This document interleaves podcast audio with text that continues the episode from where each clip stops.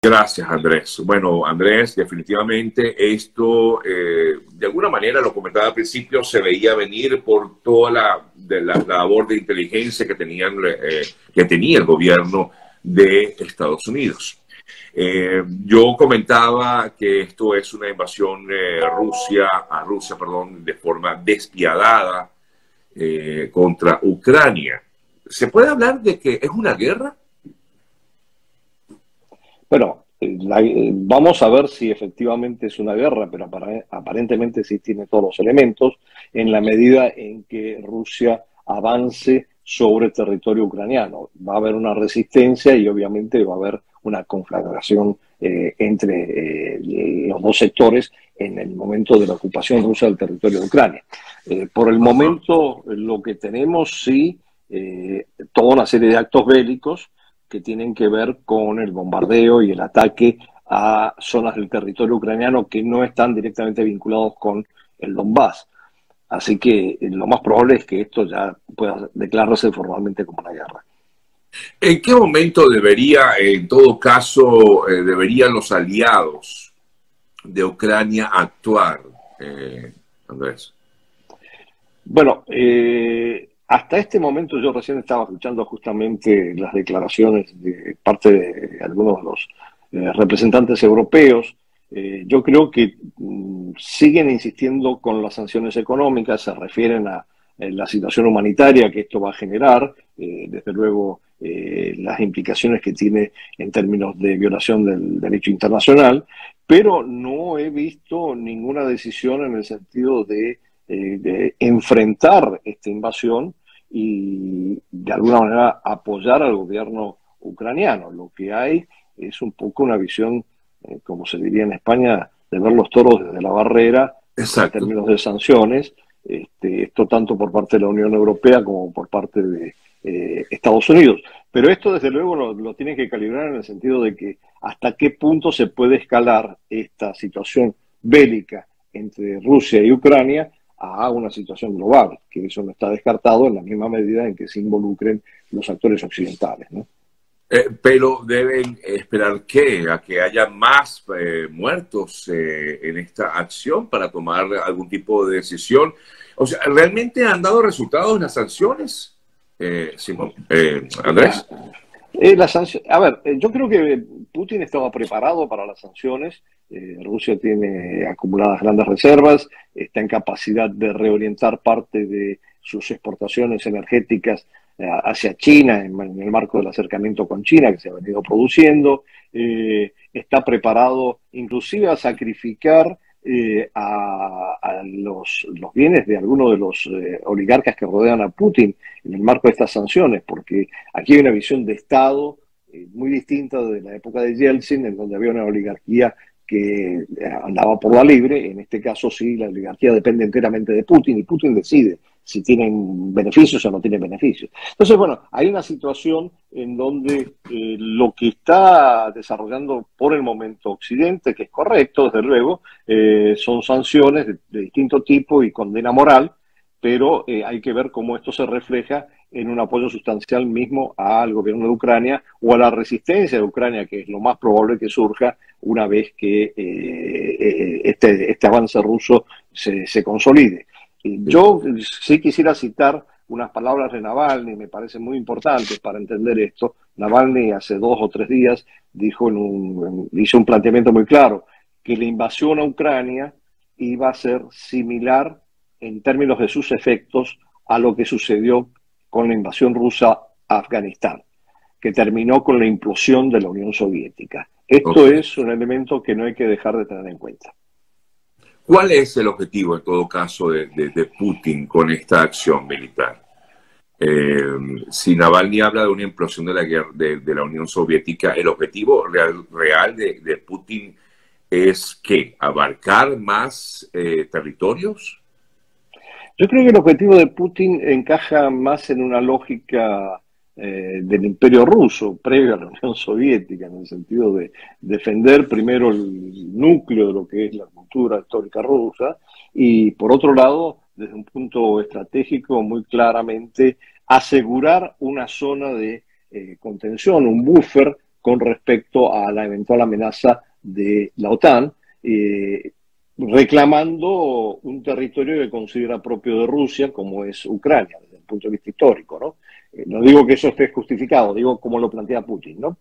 Y bueno, en ese contexto, eh, Putin ha logrado varias cosas, no, no, no descartemos, en todo este proceso hay, cosas muy importantes que hay que tener en cuenta. Primero y principal, que ha logrado sentarse en la mesa de igual a igual con Estados Unidos, cosa que antes no sucedía, llamar la atención de Occidente, cosa que no sucedía, eh, incidir sobre eh, planteamientos con respecto al sistema internacional, particularmente en el área de seguridad, más allá que lo hayan escuchado o no, ha tenido la capacidad de, expresarlos. Entonces, eh, ya hay una parte de lo que estaba esperando Putin ya se ganó. La otra parte es ahora asegurar que Ucrania de ninguna manera entre en la esfera de influencia de Occidente, no se vincule a la OTAN, no se vincule a la Unión Europea. Esto es lo que es el objetivo en este momento.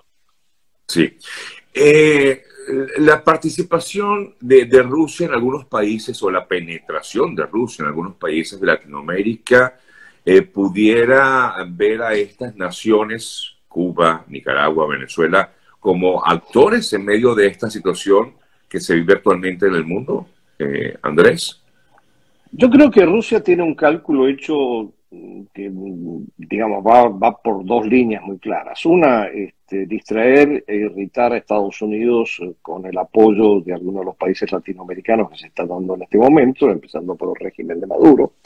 Eh, y la otra, contar con algunos votos que legitimen cualquier tipo de acción que haga en los foros multilaterales. Y eso también lo hemos visto.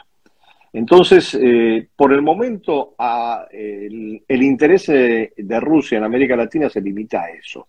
Bueno, más allá de la venta de armas, etcétera, etcétera, digamos, desde el punto de vista eh, diplomático-político. ¿Qué puede suceder más adelante? No sabemos, porque también hay que contar no solamente con lo que le interesa a Putin, sino la disposición de algunos de estos gobiernos, particularmente en el caso de Venezuela, de ir más allá de una retórica de compromiso con Rusia a algún tipo de acciones. Bueno, e, esa es la gran interrogante. Andrés, eh, ¿cuál debería ser en estos momentos eh, la acción que tendría que tomar eh, Estados Unidos? O sea, ¿le parece correcto lo que ha hecho hasta ahora la administración del presidente Biden? O sea, solamente imponer sanciones, llegar a tratar de buscar eh, una conciliación. Eh, ¿Eso es lo, correcto o debería ir más allá? Bueno, eh, eso es lo correcto en la etapa que está viviendo Estados Unidos, con una polarización política interna, con un compromiso del presidente Biden de no involucrarse en nuevas guerras y con una presión muy fuerte. No nos olvidemos que hace dos días el expresidente Trump dijo que en realidad Putin era un genio y se alineó con la posición de Putin. Esto eh, marca una polarización muy fuerte en el contexto político estadounidense. Sí, eh, y, justamente más bien lo que busca es eh, debilitar aún más la fuerza que pudiera tener en todo caso Biden, ¿no? Absolutamente. ajá, pero, pero, pero realmente, ¿qué debería, qué, cuál cree usted, digo, luego basado en su experiencia, cuál debería ser la acción?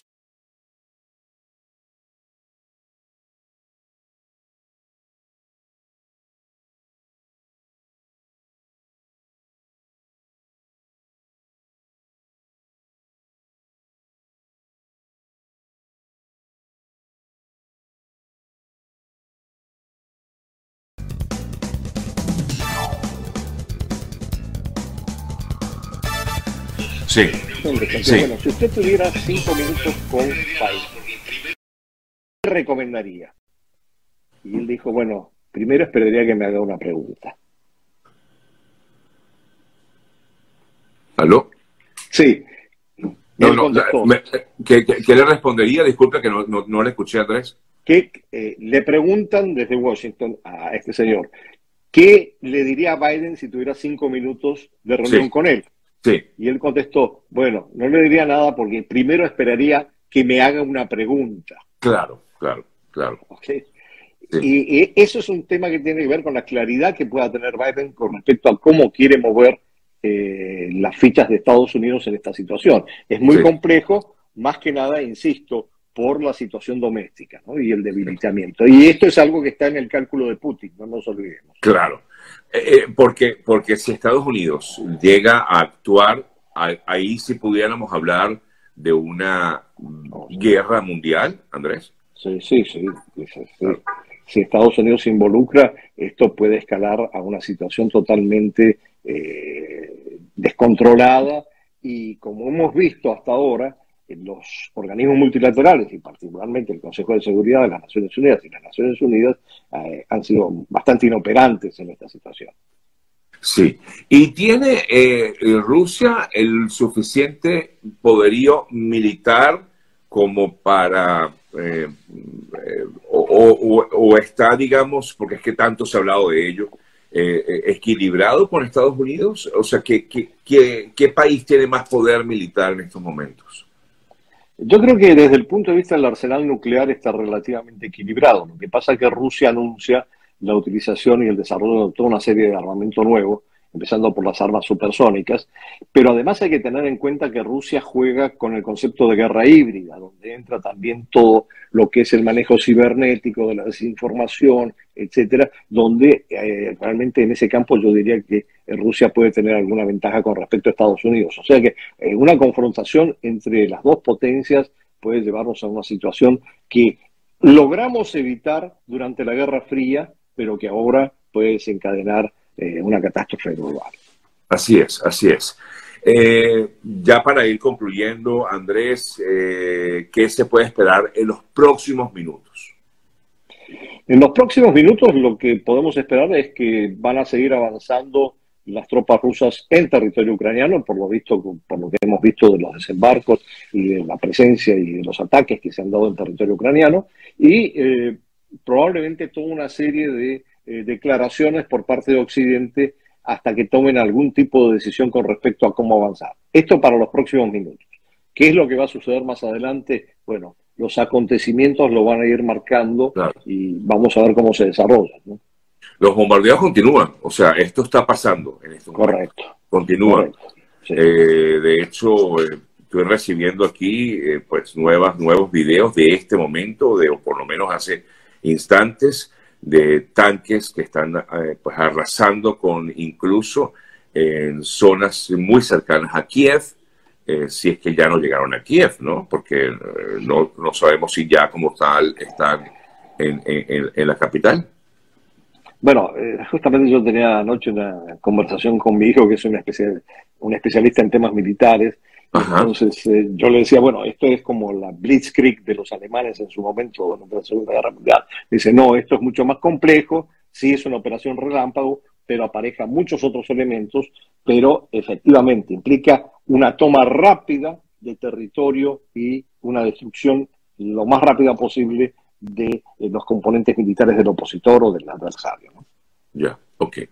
Andrés, agradecido, como siempre. Andrés Servín. Muchísimas gracias, Sergio. Siempre a la disposición. Muchas gracias por la invitación. Un fuerte abrazo. Fuerte abrazo. Igual.